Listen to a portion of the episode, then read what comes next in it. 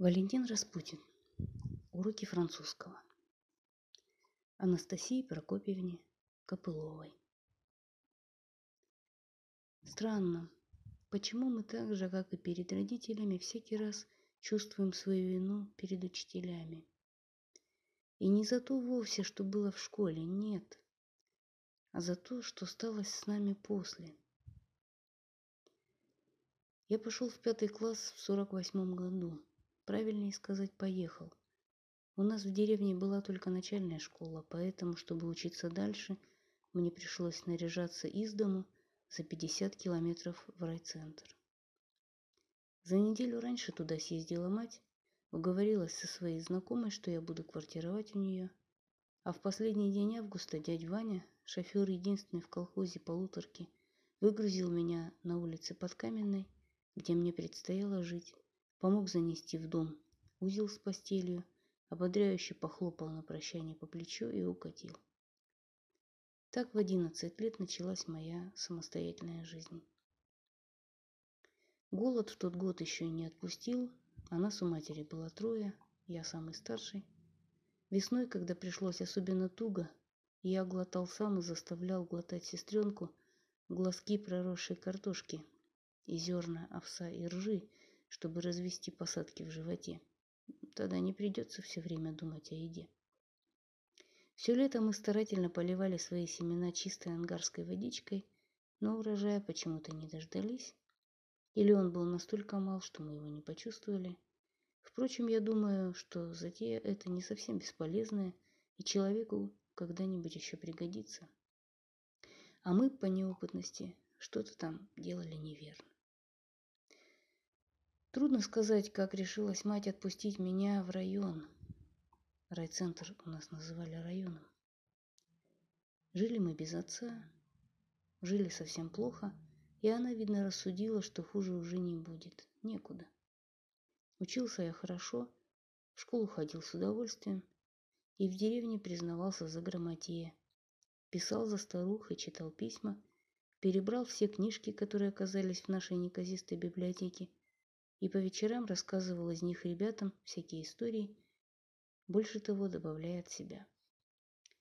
Но особенно в меня верили, когда дело касалось облигаций. Их за войну у людей скопилось много, таблицы выигрышей приходили часто, и тогда облигации несли ко мне. Считалось, что у меня счастливый глаз.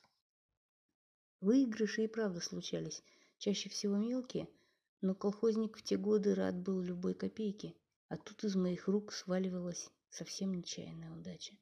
Радость от нее невольно перепадала и мне. Меня выделяли из деревенской ребятни, даже подкармливали. Однажды Илья, в общем-то скупой прижимистый старик, выиграв 400 рублей, сгоряча нагреб мне ведро картошки. А под весну это было немалое богатство. И все потому же, что я разбирался в номерах облигаций, матери говорили – башковитый у тебя парень растет. Ты это, давай учи его. Грамота зря не пропадет. И мать наперекор всем несчастьям собрала меня, хотя до этого никто из нашей деревни в районе не учился. Я был первый. Да я и не понимал как следует, что мне предстоит, какие испытания ждут меня, голубчика, на новом месте. Учился я и тут хорошо. Что мне оставалось? Затем я сюда и приехал. Другого дела у меня здесь не было. А относиться спустя рукава к тому, что на меня возлагалось, я тогда еще не умел. Едва ли осмелился бы я пойти в школу, останься у меня невыученным хоть один урок. Поэтому по всем предметам, кроме французского, у меня держались пятерки. С французским у меня не ладилось из-за произношения. Я легко запоминал слова и обороты, быстро переводил, прекрасно справлялся с трудностями правописания, но произношение с головой выдавало все мое ангарское происхождение, вплоть до последнего колена, где никто сроду не выговаривал иностранных слов, если вообще подозревал об их существовании. Я шпарил по-французски на манер наших деревенских скороговорок, половину звуков за ненадобностью проглатывая, а вторую половину выпаливая короткими лающими очередями. Лидия Михайловна, учительница французского, слушая меня, бессильно морщилась и закрывала глаза. Ничего подобного она, конечно, не слыхивала. Снова и снова она показывала, как произносятся носовые, сочетания гласных, просила повторять. Я терялся. Язык у меня во рту деревенел, не двигался. Все было впустую. Но самое страшное начиналось, когда я приходил из школы. Там я невольно отвлекался, все время вынужден был что-то делать. Там меня тормошили ребята, вместе с ними хочешь не хочешь, а приходилось двигаться, играть, а на уроках работать. Но едва я оставался один, сразу наваливалась тоска. Тоска по дому, по деревне. Никогда раньше, даже на день я не отлучался из семьи и, конечно, не был готов к тому, чтобы жить среди чужих людей. Так мне было плохо, так горько и постыло, хуже всякой болезни. Хотелось только одного, мечталось об одном – домой, домой. И сильно похудел. Мать, приехавшая в конце сентября, испугалась за меня. При ней я крепился, не жаловался, не плакал, но когда она стала уезжать, не выдержал и с ревом погнался за машиной. Мать махала мне рукой из кузова, чтобы я отстал, не позорил ее.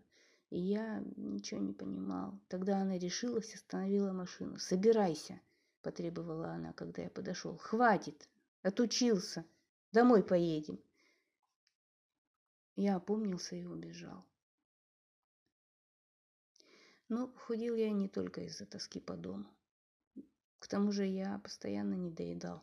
Осенью, пока дядь Ваня возил на своей полуторке хлеб в загод зерно, стоявшее неподалеку от райцентра – Еду мне присылали довольно часто, примерно раз в неделю, но вся беда в том, что мне ее не хватало. Ничего там не было, кроме хлеба и картошки. Изредка мать набивала баночку творогу, который у кого-то под что-то брала. Корову она не держала. Привезут, кажется, много, хватишься, а через два дня пусто. Я очень скоро стал замечать, что добрая половина моего хлеба куда-то самым таинственным образом исчезает. Проверил, так и есть был и нету. То же самое творилось с картошкой.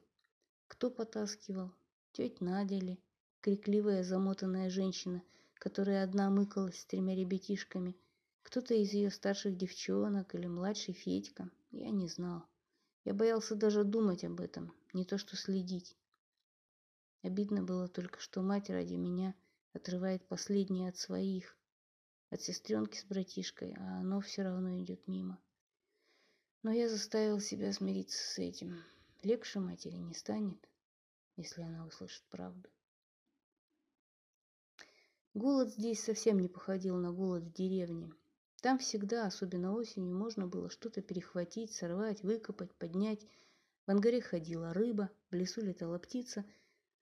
Тут для меня все вокруг было пусто. Чужие люди, чужие огороды, чужая земля. Небольшую речушку на десять рядов процеживали бреднями – я как-то в воскресенье просидел с удочкой весь день, поймал трех маленьких с чайную ложку пескариков. Да, от такой рыбалки тоже не раздобреешь. Больше не ходил. Что зря время переводить. По вечерам околачивался у чайной на базаре, запоминая, что почем продают. Давился слюной и шел ни с чем обратно. На плите у тети Нади стоял горячий чайник. Пошвыркав гольного кипятку, согрев желудок, ложился спать. Утром опять в школу так и дотягивал до того счастливого часа, когда к воротам подъезжала полуторка, в дверь стучался дядя Ваня. Наголодавшись и зная, что харч мой все равно долго не продержится, как бы я ни экономил, я наедался до отвала, до рези в животе, а затем, через день или два, снова подсаживал зубы на полку. Однажды, еще в сентябре, Федька спросил у меня, «А ты в Чику играть не боишься?» «В какую Чику?» Не понял я. Игра такая на деньги. Если деньги есть, пойдем, сыграем. Нету. И у меня нету. Пойдем так, хоть посмотрим. Увидишь, как здорово.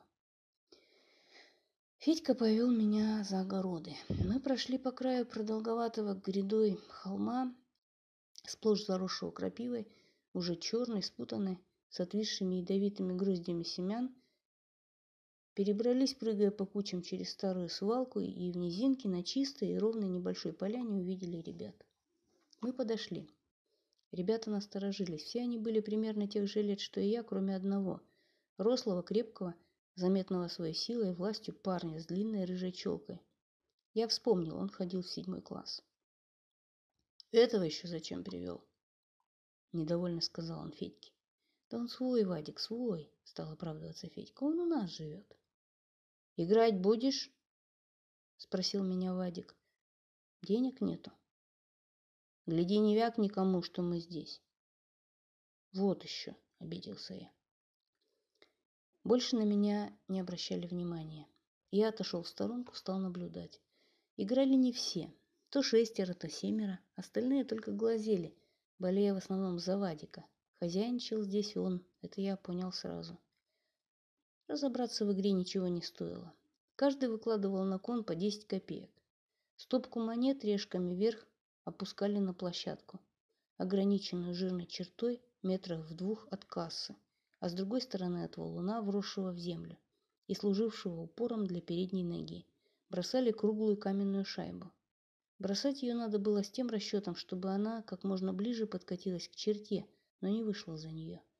Тогда ты получал право первым разбивать кассу. Били все той же шайбой, стараясь перевернуть монеты на орла. Перевернул твоя, бей дальше. Нет, отдавай право следующему. Но важнее всего считалось еще при броске накрыть шайбой монеты. Если хоть одна из них оказывалась на орле, вся касса без разговоров переходила в твой карман, и игра начиналась снова.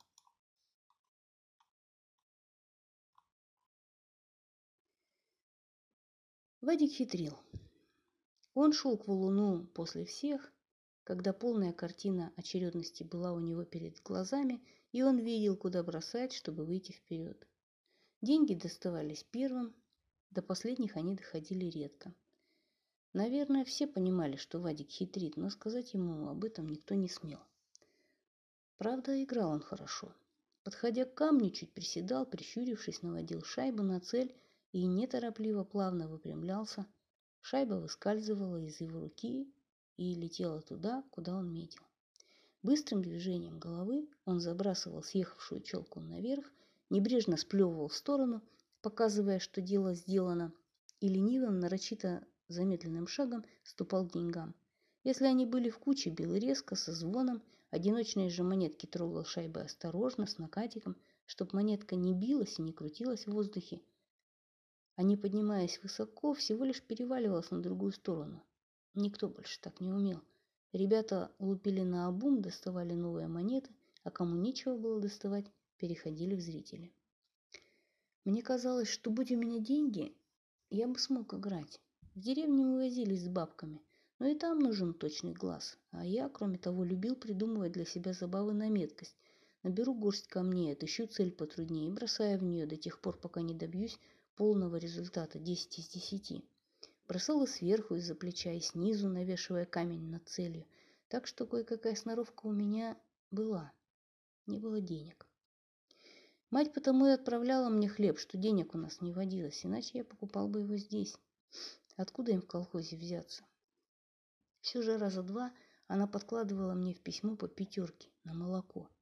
На теперешнее это 50 копеек. Не разживешься, но все равно деньги. На них на базаре можно было купить пять поллитровых баночек молока по рублю за баночку. Молоко мне наказано пить от малокровия. У меня часто ни с того ни с сего принималась вдруг кружиться голова. Но получив пятерку в третий раз, я не пошел за молоком. Разменял ее на мелочь и отправился за свалку. Место здесь было выбрано с толком, ничего не скажешь. Полянка, замкнутая холмами, ниоткуда не просматривалась. В селе на виду взрослых за такие игры гоняли, грозили директором, милицией, а тут нам никто не мешал, и недалеко за 10 минут добежишь. В первый раз я спустил 90 копеек, во второй 60. Денег было, конечно, жалко, но я чувствовал, что приноравливаюсь к игре, рука постепенно привыкала к шайбе, училась отпускать для броска ровно столько силы, сколько требовалось, чтобы шайба пошла верно – Глаза тоже учились заранее знать, куда она упадет и сколько еще прокатится по земле. По вечерам, когда все расходились, я снова возвращался сюда, доставал из-под камня спрятанную Вадиком шайбу, выгребал из кармана свою мелочь, бросал, пока не темнело. Я добился того, что из десяти бросков три или четыре угадывали точно на деньги. И, наконец, наступил день, когда я остался в выигрыше. Осень стояла теплая, сухая. Еще и в октябре пригревала так, что можно было ходить в рубашке. Дожди выпадали редко и казались случайными, ненароком занесенными откуда-то из непогодья слабым попутным ветерком. Небо синело совсем по-летнему, но стало словно бы уже, и солнце заходило рано. Над холмами в чистые часы курился воздух, разнося горьковатый, дурманящий запах сухой полыни. Ясно звучали дальние голоса, кричали отлетающие птицы. Трава на нашей поляне, пожелтевшая и сморенная, все же оставалась живой и мягкой. На ней возились свободные от игры, а лучше сказать, проигравшиеся ребята. Теперь каждый день после школы я прибегал сюда. Ребята менялись, появлялись новички, и только Вадик не пропускал ни одной игры. Да она без него и не начиналась. За Вадиком, как тень, следовал большеголовый, стриженный под машинку, коренастый парень по прозвищу Птаха. В школе я Птаху до этого не встречал, но забегая вперед скажу, что в третьей четверти он вдруг как снег на голову свалился на наш класс. Оказывается, остался в пятом на второй год и под каким-то предлогом устроил себе до января каникулы. Птаха тоже обычно выигрывал, хоть и не так, как Вадик, поменьше, но в убытке не оставался. Да, потому, наверное, не оставался, что был заодно с Вадиком, и тот ему потихоньку помогал. Из нашего класса на полянку иногда набегал Тишкин, суетливый, с моргающими глазенками мальчишка, любивший на уроках поднимать руку.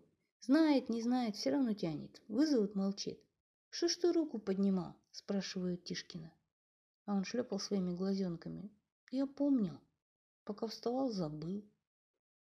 Я с ним не дружил – от робости, молчаливости, излишней деревенской замкнутости, а главное, от дикой тоски по дому, не оставлявшей во мне никаких желаний, ни с кем из ребят я тогда еще не сошелся. Их ко мне тоже не тянуло, и я оставался один, не понимая и не выделяя из горького своего положения одиночества.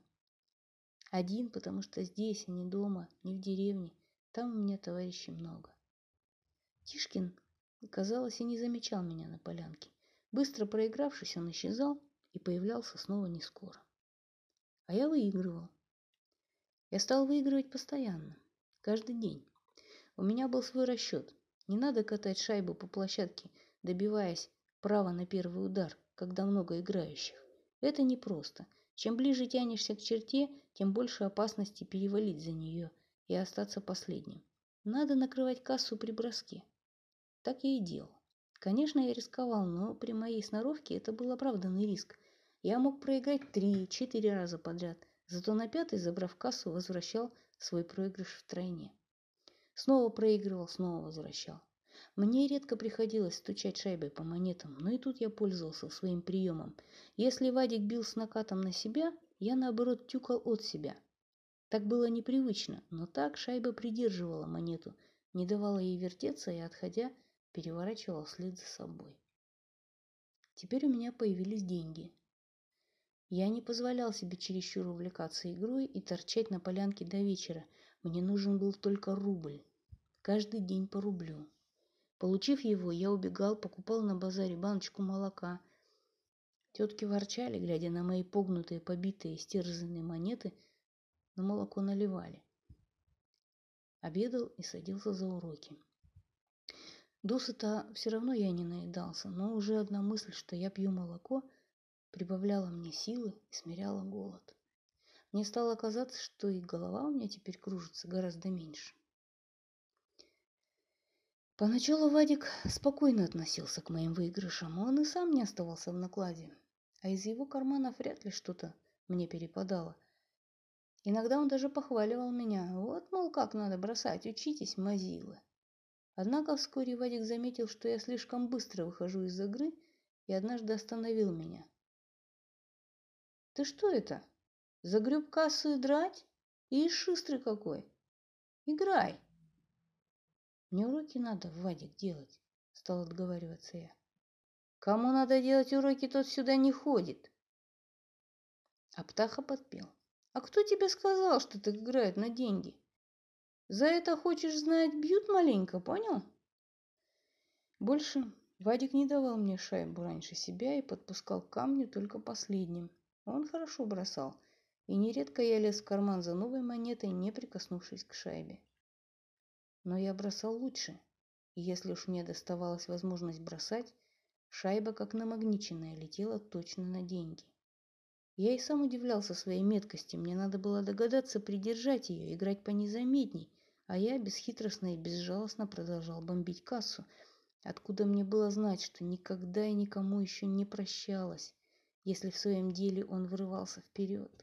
Не жди тогда пощады, не ищи заступничества. Для других он выскочка и больше всех ненавидит тот, кто идет за ним следом. Эту науку мне пришлось в ту осень постигнуть на собственной шкуре. Я только что опять угодил в деньги и шел собирать их, когда заметил, что Вадик наступил ногой на одну – из рассыпавшихся по сторонам монет. Все остальные лежали вверх решками. В таких случаях при броске обычно кричат в склад, чтобы, если не окажется орла, собрать для удара деньги в одну кучу. Но я, как всегда, понадеялся на удачу и не крикнул. «Не в склад», — объявил Вадик. Я подошел к нему и попытался сдвинуть его ногу с монеты, но он оттолкнул меня, быстро схватил ее с земли и показал мне решку — я успел заметить, что монета была на орле, иначе он не стал бы ее закрывать. «Ты перевернул ее», — сказала я. «Она была на орле, я видел». Он сунул мне под нос кулак. «А этого ты не видел? Понюхай, чем пахнет!» Мне пришлось смириться. Настаивать на своем было бессмысленно. Если начнется драка, никто, ни одна душа за меня не заступится. Даже Тишкин, который вертелся тут же. Злые прищуренные глаза Вадика смотрели на меня в упор. Я нагнулся, тихонько ударил по ближней монете, перевернул ее и подвинул вторую. Хлюзда на правду наведет, решил я. Все равно я их сейчас все заберу. Снова наставил шайбу для удара, но опустить уже не успел. Кто-то вдруг сильно поддал мне сзади коленом, и я, неловко склоненный вниз головой, ткнулся в землю. Вокруг засмеялись. За мной, ожидающе улыбаясь, стоял птаха. Я опешил. «Чего ты?» «Кто тебе сказал, что это я?» — отперся он. «Приснилось, что ли?» «Давай сюда!» Вадик протянул руку за шайбой, но я не отдал ее. Обида перехлестнула во мне. Страх, ничего на свете я больше не боялся. «За что?» За что они так со мной? Что я им сделал? Давай сюда, потребовал Вадик. Ты перевернул ту монетку, крикнул я ему. Я видел, что перевернул, видел. Ну-ка повтори, надвигаясь на меня, попросил он. Ты перевернул ее? Еще тише сказал я, хорошо зная, что за этим, за этим последует. Первым опять сзади меня ударил птаха. Я полетел на Вадика, он быстро и ловко, не примериваясь, поддел меня ногой, головой в лицо, и я упал, из носа у меня брызнула кровь. Едва я вскочил на меня, снова набросился птаха. Можно было еще вырваться и убежать, но я почему-то не подумал об этом. Я вертелся между Вадиком и птахой, почти не защищаясь, зажимая ладонью нос, из которого хлестала кровь, и в отчаянии добавляя им ярости – упрямо выкрикивал одно и то же. «Перевернул! Перевернул! Перевернул!» Они били меня по очереди, один, второй, один и второй, кто-то третий, маленький и злобный, пинал меня по ногам. Потом они почти сплошь покрылись синяками. Я старался только не упасть, ни за что больше не упасть. Даже в те минуты мне казалось это позором. Но в конце концов они повалили меня на землю и остановились. «Иди отсюда, пока живой», — скомандовал Вадик. «Быстро!» Я поднялся и, всхлипывая, швыркая омертвевшим носом, поплелся в гору. «Только вяк никому, убьем!» — пообещал мне вслед Вадик. Я не ответил. Все во мне как-то затвердело и сомкнулось в обиде, и у меня не было сил достать из себя слова. И только поднявшись на гору, я не утерпел — и словно сдурев закричал, что было мочи, так что слышал, наверное, весь поселок. «Перевернул!» За мной кинулся была птаха, но сразу вернулся. Видно, Вадик рассудил, что с меня хватит, и остановил его. Минут пять я стоял, всхлипывая, смотрел на полянку, где снова началась игра, затем спустился по другой стороне холма к ложбинке, затянутой вокруг черной крапивой, упал на жесткую сухую траву и, не сдерживаясь больше, горько на взрыв заплакал. Не было в тот день и не могло быть во всем белом свете человека несчастнее меня. Утром я со страхом смотрел на себя в зеркало. Нос вспух, раздулся, под левым глазом синяк, ниже его на щеке изгибается жирная кровавая ссадина. Так идти в школу в таком виде. Я не представлял, но как-то идти надо было, пропускать по какой бы то ни было причине уроки я не решался. Допустим, носы у людей от природы случаются почище моего, и если бы не привычное место, ни на что не догадаешься, что это нос. Но ссадину и синяк ничем оправдать нельзя, сразу видно, что они красуются тут не по моей доброй воле. Прикрывая глаз рукой, я юркнул в класс, сел за свою парту и опустил голову. Первым уроком, как назло, был французский. Лидия Михайловна по праву классного руководителя интересовалась нами больше других учителей, и скрыть от нее что-либо было трудно. Она входила, здоровалась, но до того, как посадить класс, имела привычку внимательным образом осматривать почти каждого из нас, делая будто бы шутливые, но обязательные для исполнения замечания. И знаки на моем лице она, конечно, увидела сразу, хоть я как мог прятал их, я понял это потому, что на меня стали оборачиваться ребята. «Ну вот», — сказала Лидия Михайловна, открывая журнал, «сегодня среди нас есть раненые». Класс засмеялся, а Лидия Михайловна снова подняла на меня глаза. Они у нее косили и смотрели словно бы мимо, но мы к тому времени уже научились распознавать, куда они смотрят. «И что случилось?» – спросила она. «Упал», брякнул я, почему-то не догадавшись заранее придумать хоть мало-мальски приличное объяснение. Как неудачно. Вчера упал или сегодня? Сегодня. Не, нет, вчера вечером, когда темно было. Хи! Упал, выкрикнул Тишкин, захлебываясь от радости. Это ему Вадик из седьмого класса поднес. Они на деньги играли, и он стал спорить и заработал. Я ж видел а говорит, упал. Я остолбенел от такого предательства. Он что, совсем ничего не понимает? Или нарочно? За игру на деньги нас два счета могли выгнать из школы. Доигрался. В голове у меня от страха все всполошилось и загудело. Пропал. Теперь пропал. Ну, Тишкин. Вот Тишкин так Тишкин. Обрадовал. Внес ясность. Нечего сказать. Тебя, Тишкин, я хотела спросить совсем другое, не удивляясь и не меняя спокойного, чуть безразличного тона, остановила его Лидия Михайловна. «Иди к доске, раз уж ты разговорился, и приготовься отвечать». Она подождала, пока растерявшийся, ставший сразу несчастным Тишкин выйдет к доске, и коротко сказала мне, «После уроков останешься». Больше всего я боялся, что Лидия Михайловна потащит меня к директору. Это значит, что кроме сегодняшней беседы, завтра меня выведут перед школьной линейкой и заставят рассказывать, что меня побудило заниматься этим грязным делом. Директор Василий Андреевич так и спрашивал провинившегося, что бы он ни натворил. Разбил окно, подрался или курил в уборной. Что тебя побудило заниматься этим грязным делом? Он расхаживал перед линейкой, закинув руки за спину, вынося вперед в такт широким шагом, шагами плечи, так что казалось, будто наглухо застегнутый, оттопырившийся темный френч двигается самостоятельно, чуть поперед директора и подгонял. «Отвечай, отвечай, мы ждем. Смотри, вся школа ждет, что ты нам скажешь». Ученик начинал свое оправдание что-нибудь бормотать, но директор обрывал его. «Ты мне на вопрос отвечай, на вопрос. Как был задан вопрос?» Что меня побудило? Вот именно, что побудило. Слушаем тебя. Дело обычно заканчивалось слезами, лишь после этого директор успокаивался, и мы расходились на занятия. Труднее было со старшеклассниками, которые не хотели плакать, но и не могли ответить на вопрос Василия Андреевича. Однажды первый урок у нас начался с опозданием на 10 минут, и все это время директор допрашивал одного девятиклассника, но так и не добившись от него ничего вразумительного, увел к себе в кабинет.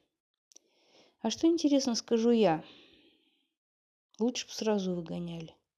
Я, мельком, чуть коснувшись этой мысли, подумал, что тогда я смогу вернуться домой. И тут же, словно обжегшись, испугался. Но нет, с таким позором домой нельзя. Другое дело, если бы я сам бросил школу. Но и тогда про меня можно сказать, что я человек ненадежный, раз не выдержал того, что хотел. Тут меня уж вовсе станет чураться каждый. Нет, только не так.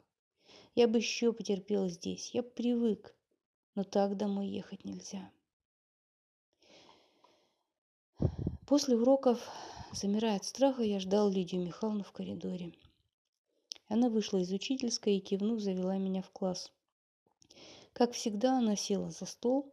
Я хотел устроиться за третьей партой подальше от, от нее, но Лидия Михайловна показала мне на первую прямо перед собой. «Это правда, что ты играешь на деньги?» Сразу начала она. Она спросила слишком громко. Мне казалось, что в школе об этом нужно говорить только шепотом, и я испугался еще больше. Но запираться никакого смысла не было. Тишкин успел продать меня с потрохами. Я промямлил. Правда. Ну и как? Выигрываешь или проигрываешь? Я замялся, не зная, что лучше. Давай рассказывай, как есть. Проигрываешь, наверное. В... Выигрываю. Хорошо, хоть так. Выигрываешь, значит. И что ты делаешь с деньгами?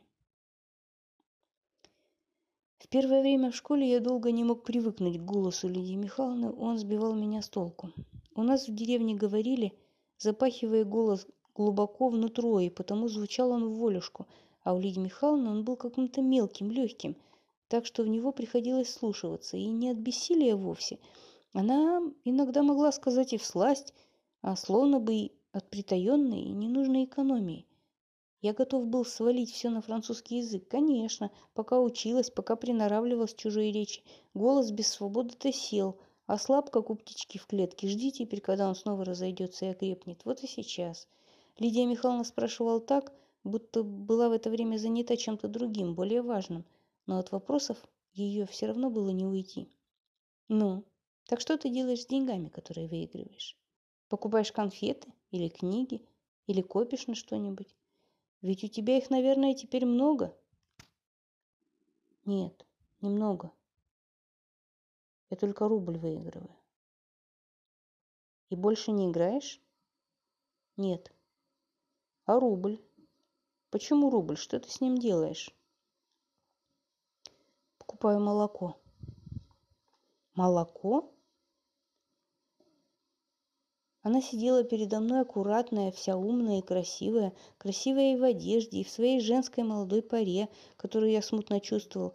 До меня доходил запах духов от нее, который я принимал за самое дыхание. К тому же она была учительницей не арифметики какой-нибудь и не истории, а загадочного французского языка – от которого тоже исходило что-то особое, сказочное, неподвластное любому каждому, как, например, мне. Не смея поднять глаза на нее, я не посмела обмануть ее. Да и зачем, в конце концов, мне было обманывать? Она помолчала, рассматривая меня, и я кожей почувствовал, как при взгляде ее косящих внимательных глаз все мои беды и несуразности прямо, прямо так и взбухают и наливаются своей дурной силой. Посмотреть, конечно, было на что. Перед ней крючился на парте тощий, диковатый мальчишка с разбитым лицом, неопрятный, без матери, одинокий, в старом застиранном пиджачишке на обвислых плечах, который впору был на груди, но из которого далеко вылезали руки, в перешитых из отцовских галифе и заправленных в черки марких светло-зеленых штанах со следами вчерашней драки. Я еще раньше заметил, с каким любопытством поглядывает Лидия Михайловна на мою обувку. Из всего класса в черках ходил только я. Лишь на следующую осень, когда я наотрез отка- отказался ехать в них в школу, мать продала швейную машину, единственную нашу ценность, и купила мне кирзовые сапоги. И все-таки на деньги играть не надо, задумчиво сказала Лидия Михайловна. Обошелся бы как-нибудь, может, без этого. А? Можно обойтись? Не смея поверить в свое спасение, я легко пообещал. Можно. Я говорил искренне, но что поделаешь, если искренность нашу нельзя привязать веревками. Справедливости ради надо сказать, что в те дни мне пришлось совсем плохо. Колхоз наш по сухой осени рано рассчитался с хлебосдачей, и дядь Ваня больше не приезжал. Я знал, что дома мать места себе не находит, переживая за меня, но мне от этого было не легче. Мешок картошки, привезенный в последний раз дядей Ваней, испарился так быстро, будто ею кормили, по крайней мере, скот. Хорошо еще, что, спохватившись, я догадался немножко припрятать стоящий во дворе заброшенной сыроюшки, и вот теперь только этой перетайкой и жил. После школы, крадучись как вор, я шмыгал в сыроюшку, совал несколько картофелин в карман и убегал за улицу в холмы, чтобы где-нибудь в удобной скрытой низинке развести огонь. Мне все время хотелось есть, даже во сне я чувствовал, как по моему желудку прокатываются судорожные волны. В надежде наткнуться на новую компанию игроков, я стал потихоньку обследовать соседние улицы, бродил по пустырям, следил за ребятами, которых заносило в холмы. Все было напрасно, сезон кончился, подули холодные октябрьские ветры. И только по нашей полянке по-прежнему продолжали собираться ребята. Я кружил неподалеку, видел, как взблескивает на солнце шайба, как, размахивая руками, командует Вадик и склоняются над кассой знакомые фигуры.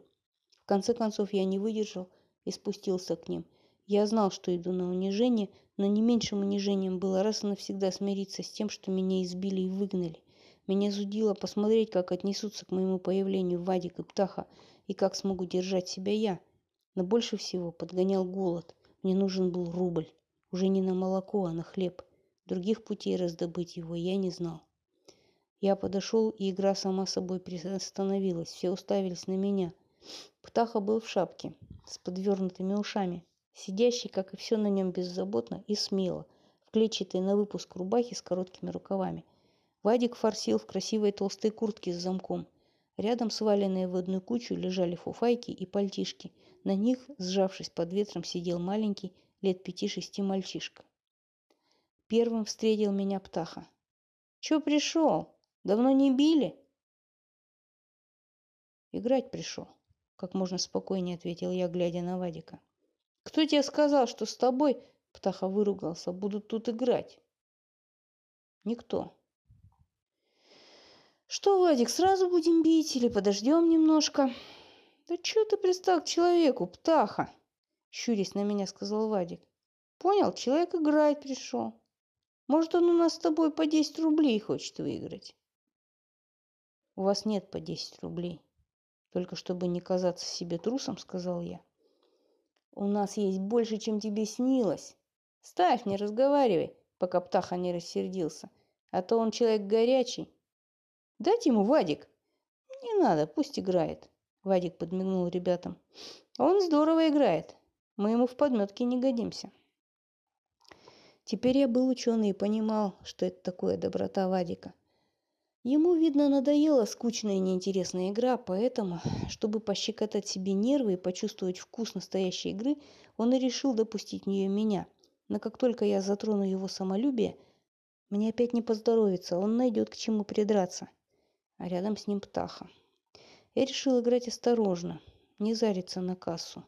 Как и все, чтобы не выделяться, я катал шайбу, боясь ненароком угодить в деньги, потом тихонько тюкал по монеткам и, оглядываясь, не зашел ли сзади птаха.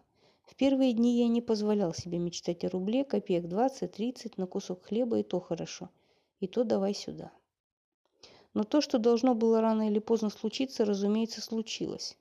На четвертый день, когда я, выиграв рубль, собрался уйти, меня снова избили. Правда, на этот раз обошлось легче. Но один след остался, у меня сильно вздулась губа. В школе приходилось ее постоянно прикусывать, но как я не прятал ее – как не прикусывал, Лидия Михайловна разглядела.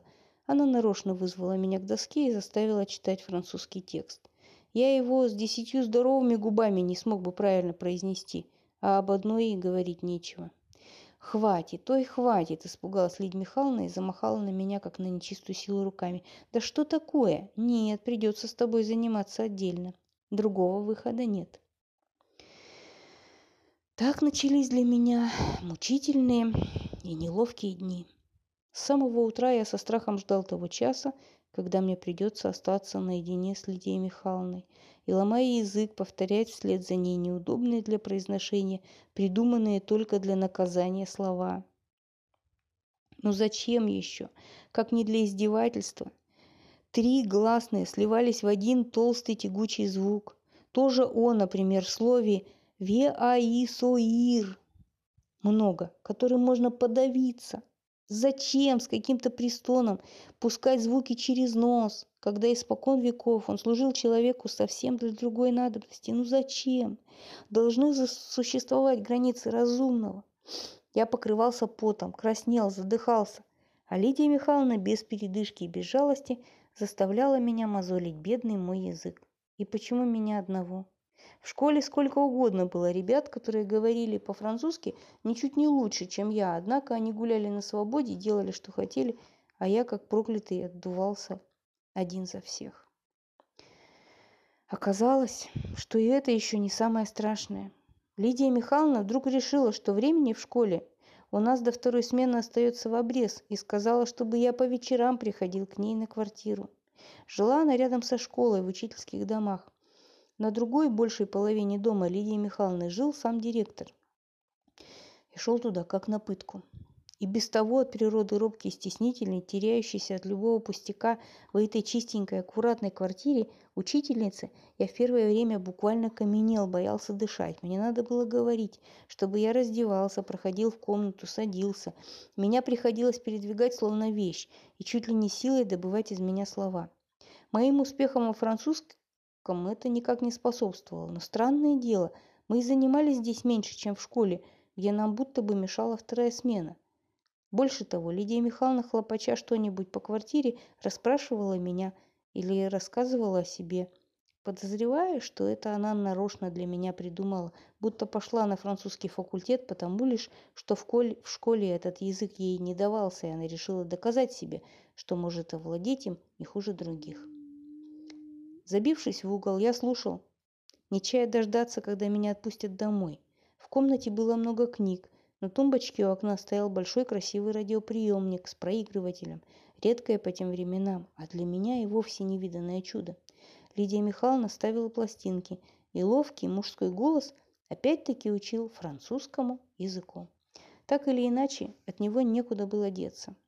Лидия Михайловна в простом домашнем платье, в мягких войлочных туфлях ходила по комнате, заставляя меня вздрагивать и замирать, когда она приближалась ко мне. Я никак не мог поверить, что сижу у нее в доме, что все здесь было для меня слишком неожиданным, необыкновенным, даже воздух, пропитанный легкими и незнакомыми запахами, иной, чем я знал жизни. Невольно создавалось ощущение, словно я подглядываю эту жизнь со стороны и от стыда, неловкости за себя, я еще глубже запахивался свой кургузый пиджачишка. Лидии Михайловне тогда было, наверное, лет 25 или около того. Я хорошо помню ее правильное и потому не слишком живое лицо с прищуренными, чтобы скрыть в них косинку глазами, тугую, редко раскрывавшуюся до конца улыбку и совсем черные, коротко стриженные волосы. Но при всем этом не было видно в ее лице жесткости, которая, как я позже заметил, становится с годами чуть ли не профессиональным признаком учителей – даже самых добрых и мягких по натуре. Было какое-то осторожное, с хитринкой недоумение, относящееся к ней самой, словно говорившее «Интересно, как я здесь очутилась, что я здесь делаю?» Теперь я думаю, что она к тому времени успела побывать замужем. По голосу, по походке, мягкой, но уверенной, свободной. По всему ее поведению в ней чувствовалась смелость и опытность. Кроме того, я всегда придерживался мнения, что девушки изучающие французский или испанский язык, становятся женщинами раньше своих сверстниц, которые занимаются, скажем, русским или немецким.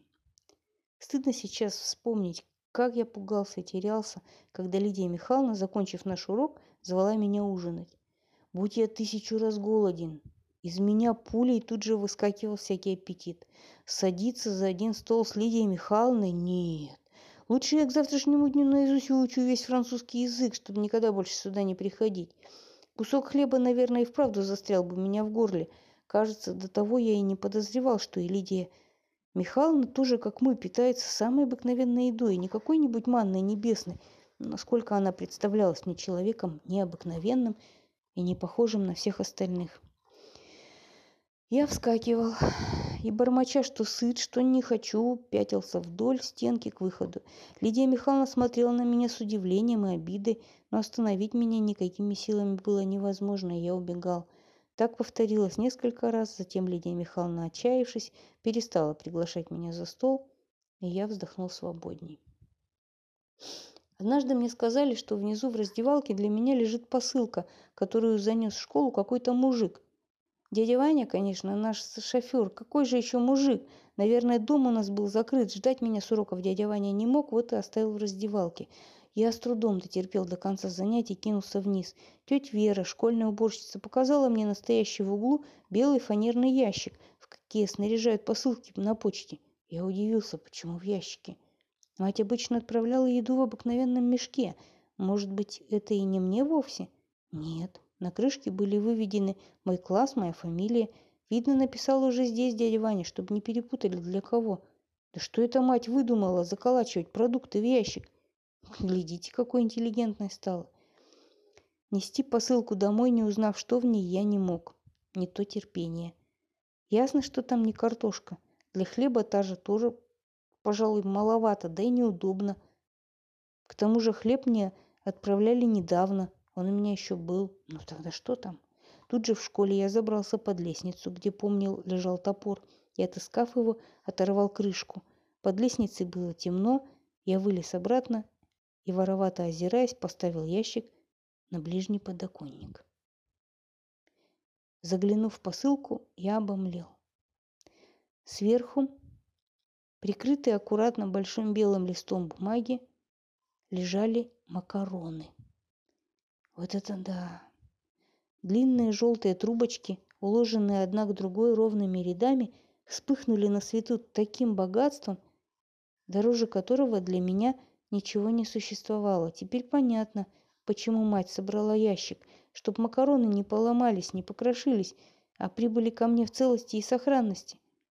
Я осторожно вынул одну трубочку, глянул, дунул в нее и не в состоянии больше сдерживаться стал жадно хрумкать. Потом таким же образом взялся за вторую, за третью, размышляя, куда бы мне спрятать ящик, чтобы макароны не достались чересчур прожорливым мышам в кладовке моей хозяйки. Не для того мать их покупала, тратила последние деньги. Нет, макаронами я так просто не попущусь. Это вам не какая-нибудь картошка. И вдруг я поперхнулся. Макароны. Действительно, где мать взяла макароны?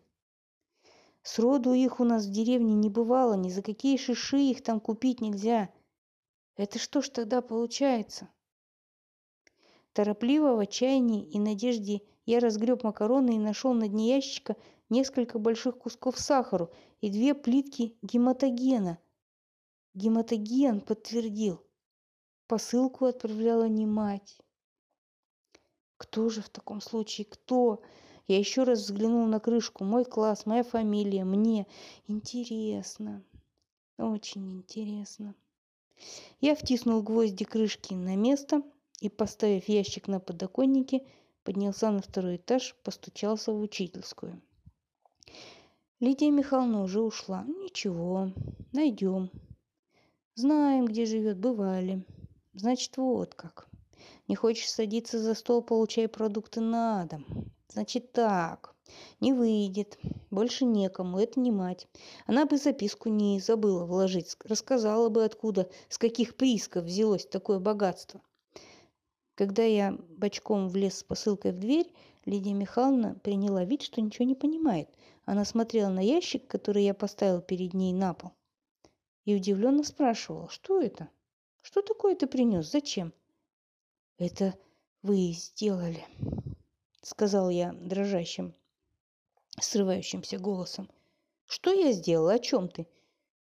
Вы отправили в школу эту посылку. Я знаю, вы. Я заметил, что Лидия Михайловна покраснела и смутилась. Это был тот единственный очевидный случай, когда я не боялся смотреть ей прямо в глаза. Мне было наплевать, учительница она или моя троюродная тетка. Тут спрашивал я, а не она. И спрашивал не на французском, на русском языке, и без всяких артиклей. Пусть отвечает. Почему ты решил, что это я? Потому что у нас там не бывает никаких макарон, и гематогену не бывает. Как? Совсем не бывает? Она изумилась так искренне, что выдала себя с головой. Совсем не бывает. Знать надо было. Лидия Михайловна вдруг засмеялась, попыталась меня обнять, но я отстранился от нее. Действительно, надо было знать. Как же это я так? Она на минутку задумалась. Ну, тут и догадаться трудно было. Честное слово, я же городской человек. Совсем, говоришь, не бывает. А что ж у вас тогда бывает?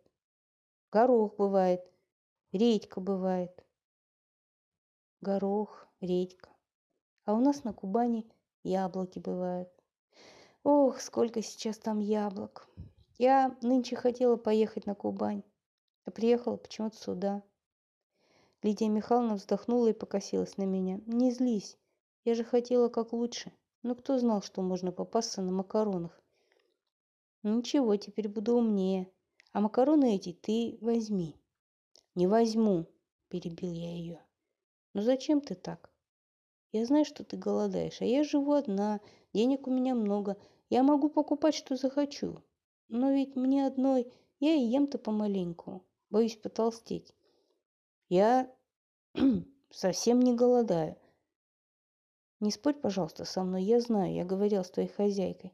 Что плохого, если ты возьмешь сейчас эти макароны и сваришь себе сегодня хороший обед – Почему я не могу тебе помочь? Единственный раз в жизни обещаю больше никаких посылок не подсовывать, но эту, пожалуйста, возьми. Тебе надо обязательно есть досыта, чтобы учиться. Сколько у нас в школе сытых лоботрясов, которые ни в чем ничего не соображают и никогда, наверное, не будут соображать. А ты способный мальчишка. Школу тебе бросать нельзя. Ее голос начинал действовать на меня усыпляюще. Я боялся, что она меня уговорит, и сердясь на себя за то, что понимаю правоту Лидии Михайловны, и за то, что собираюсь ее все-таки не понять, я, мотая головой и бормоча что-то, выскочил за дверь. Уроки наши на этом не прекратились. Я продолжал ходить к Лидии Михайловне, но теперь она взялась за меня по-настоящему. Она, видимо, решила, ну что ж, французский так французский. Правда, толк от этого выходил. Постепенно я стал довольно сносно выговаривать французские слова. Они уже не обрывались у моих ног тяжелыми булыжниками, а позванивая, пытались куда-то лететь. «Хорошо», – подбадривала меня Лидия Михайловна. «В этой четверти пятерка еще не получится, а в следующей обязательно». О посылке мы не вспоминали, но я на всякий случай держался на стороже. Мало ли, что Лидия Михайловна возьмется еще придумать. Я по себе знал. Когда что-то не выходит, все сделаешь для того, чтобы вышло. Так просто не отступишься. Мне казалось, что Лидия Михайловна все время ожидающе присматривается ко мне, а присматриваясь, посмеивается над моей диковатостью. Я злился, но злость это, как ни странно, помогала мне держаться уверенней. Я уже был не тот безответный и беспомощный мальчишка, который боялся ступить здесь шагу помаленьку, я привыкал к Лидии Михайловне, к ее квартире. Все еще, конечно, стеснялся, забивался в угол, пряча свои черки под стул, но прежняя скованность и угнетенность отступали, и теперь я сам осмеливался задавать Лидии Михайловне вопросы и даже вступать с ней в споры. Она сделала еще попытку посадить меня за стол напрасно. Тут я был непреклонен, упрямства мне хватало на десятерых. Наверное, уже можно было прекратить эти занятия на дому. Самое главное, я усвоил. Язык мой отмяк, зашевелился. Остальное со временем добавилось бы на школьных уроках. Впереди годы до годы. Что я потом стану делать, если от начала до конца выучу все одним разом? Но я не решался сказать об этом Лидии Михайловне, и она, видимо, вовсе не считала нашу программу выполненной. И я продолжал тянуть свою французскую лямку. Впрочем, лямку ли? Как-то невольно и незаметно, сам того не ожидая, я почувствовал вкус к языку и в свободные минуты без всякого понукания лез в словарик, заглядывал в дальние, в учебники тексты. Наказание превращалось в удовольствие. Для меня еще, до меня еще подстегивало самолюбие. Не получалось – получится. И получится не хуже, чем у самых лучших. Из другого теста я, что ли? Нет. Нет бы еще надо было ходить к Лидии Михайловне. Я бы сам, сам. Однажды, недели через две после истории с посылкой, Лидия Михайловна, улыбаясь, спросила, «Ну, а на деньги ты больше не играешь? Или где-нибудь собираетесь в сторонке да поигрываете?» «Да как же сейчас играть?» – удивился я, показывая взглядом за окно, где лежал снег. «А что это была за игра? В чем она заключается?» «Зачем вам?» – насторожился я. «Интересно, мы в детстве тоже когда-то играли. Вот я и хочу знать, та это игра или нет. Расскажи, не бойся». Я рассказал, умолчав, конечно, про Вадика, про Птаху, про своих маленьких и о своих маленьких хитростях, которыми пользовался в игре.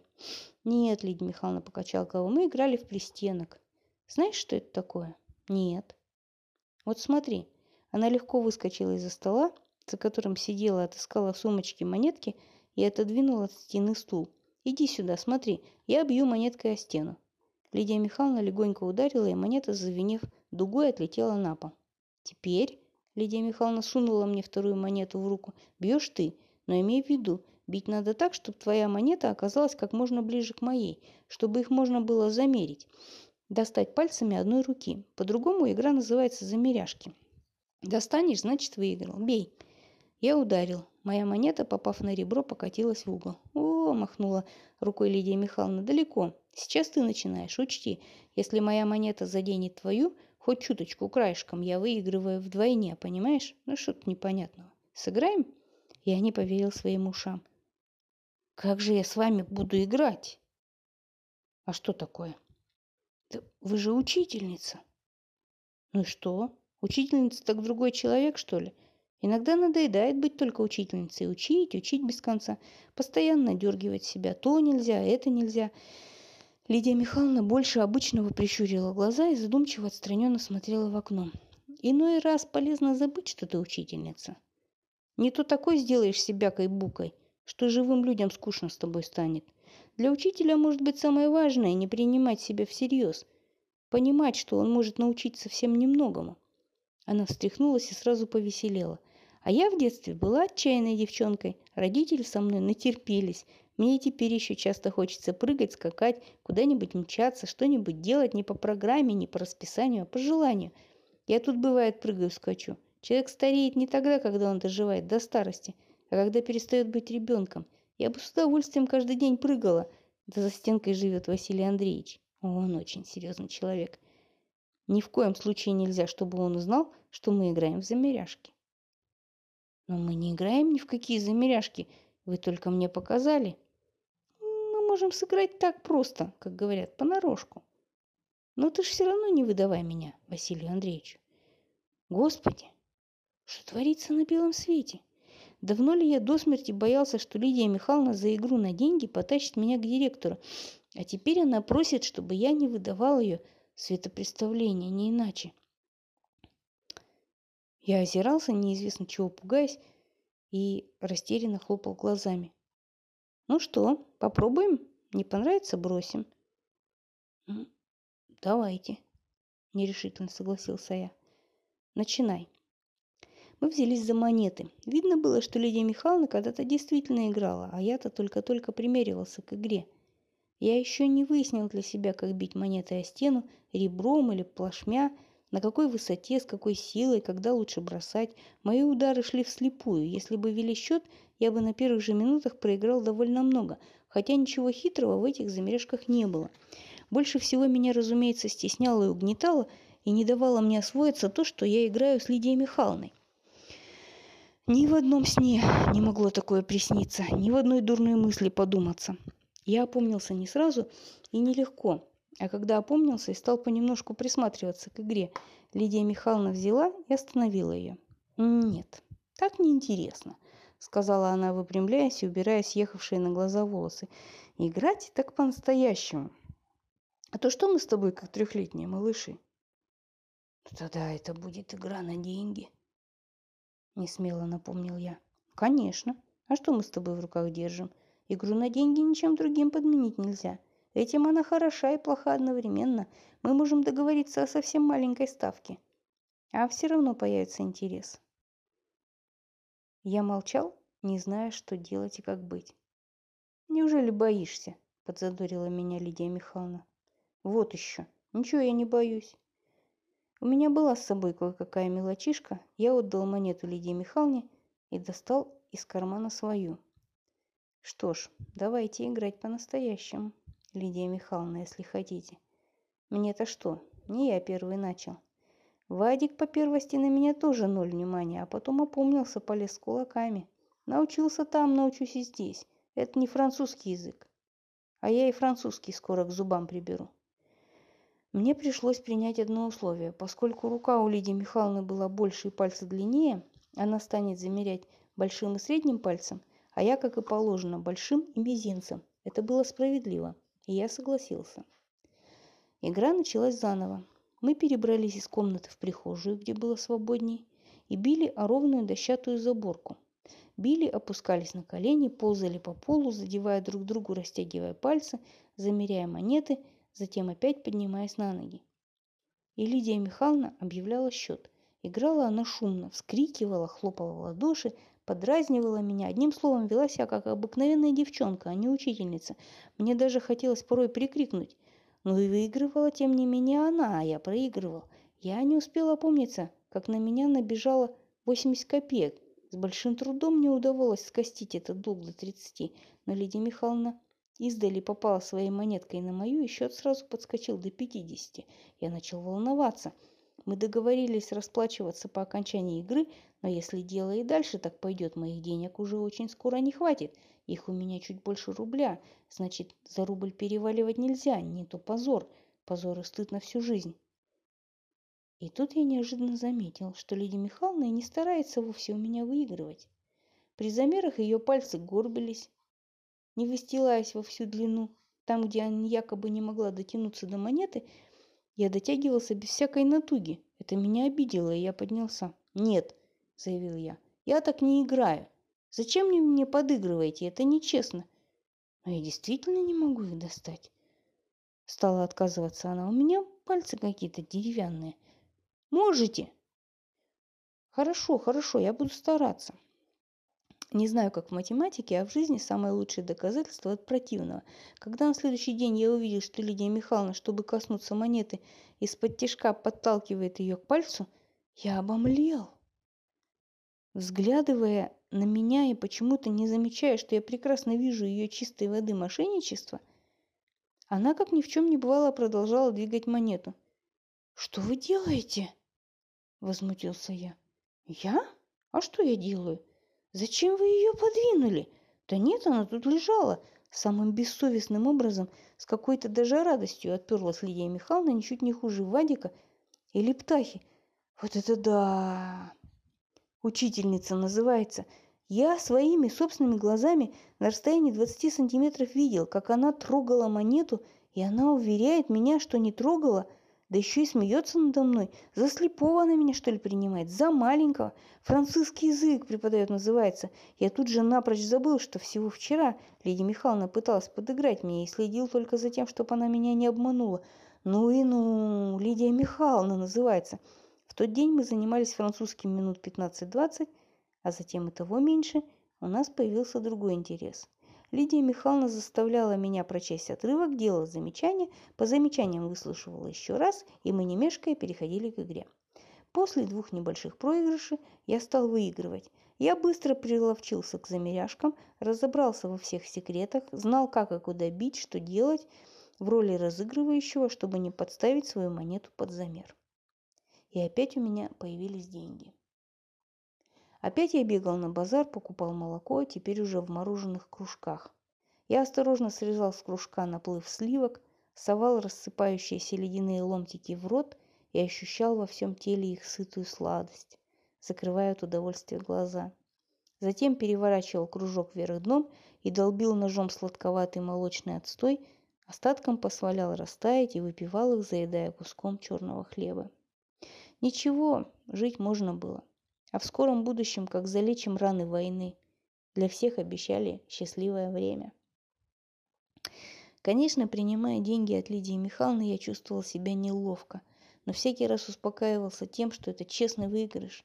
Я никогда не напрашивался на игру. Лидия Михайловна предлагала сама. Отказываться я не смел. Мне казалось, что игра доставляет ей удовольствие. Она веселела, смеялась, тормошила меня. Знать бы нам, чем все это кончится. Стоя друг против друга на коленях, мы заспорили о счете. Перед тем тоже, кажется, о чем-то спорили. Пойми ты, голова садовая, наползала на меня и, размахивая руками, доказывала Лидия Михайловна, зачем мне тебя обманывать? Я веду счет, а не ты. Я лучше знаю. Я трижды подряд проиграла. А там была Чика. Чика Нищетова. Почему это Нищетова? Мы кричали, перебивая друг друга, когда до нас донесся удивленный, если не сказать пораженный, но твердо звенящий голос. «Лидия Михайловна!» Мы замерли. В дверях стоял Василий Андреевич. «Лидия Михайловна, что с вами? Что здесь происходит?» Лидия Михайловна медленно, очень медленно поднялась с колен, раскрасневшаяся и взлохмаченная, и, пригладив волосы, сказала, «Я Василий Андреевич надеялась, что вы постучите, прежде чем входить сюда. Я стучал, мне никто не ответил. Что здесь происходит? Объясните, пожалуйста. Я имею право знать, как директор. Играем в пристенок, спокойно ответила Лидия Михайловна. Вы играете на деньги с этим? Василий Андреевич ткнул меня пальцем, и я со страху пополз за перегородку, чтобы укрыться в комнате. «Играете с учеником? Я правильно вас понял?» «Правильно». «Ну, знаете», — директор задыхался, ему не хватало воздуха, «я теряюсь сразу назвать ваш поступок, и это, это преступление, растление, совращение и еще я двадцать лет работаю в школе, видывал всякое, но такое... И он воздел над головой руки. Через три дня Лидия Михайловна уехала. Накануне она встретила меня после школы и проводила до дома. «Поеду к себе на Кубань», — сказала она, прощаясь. «А ты учись спокойно. Никто тебя за этот дурацкий случай не тронет. Тут виновата я. Учись». Она потрепала меня по голове и ушла.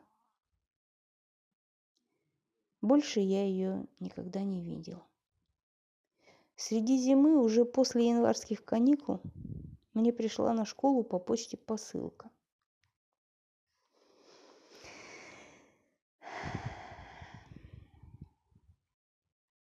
Когда я открыл ее, достав опять топор из-под лестницы, аккуратными, плотными рядами.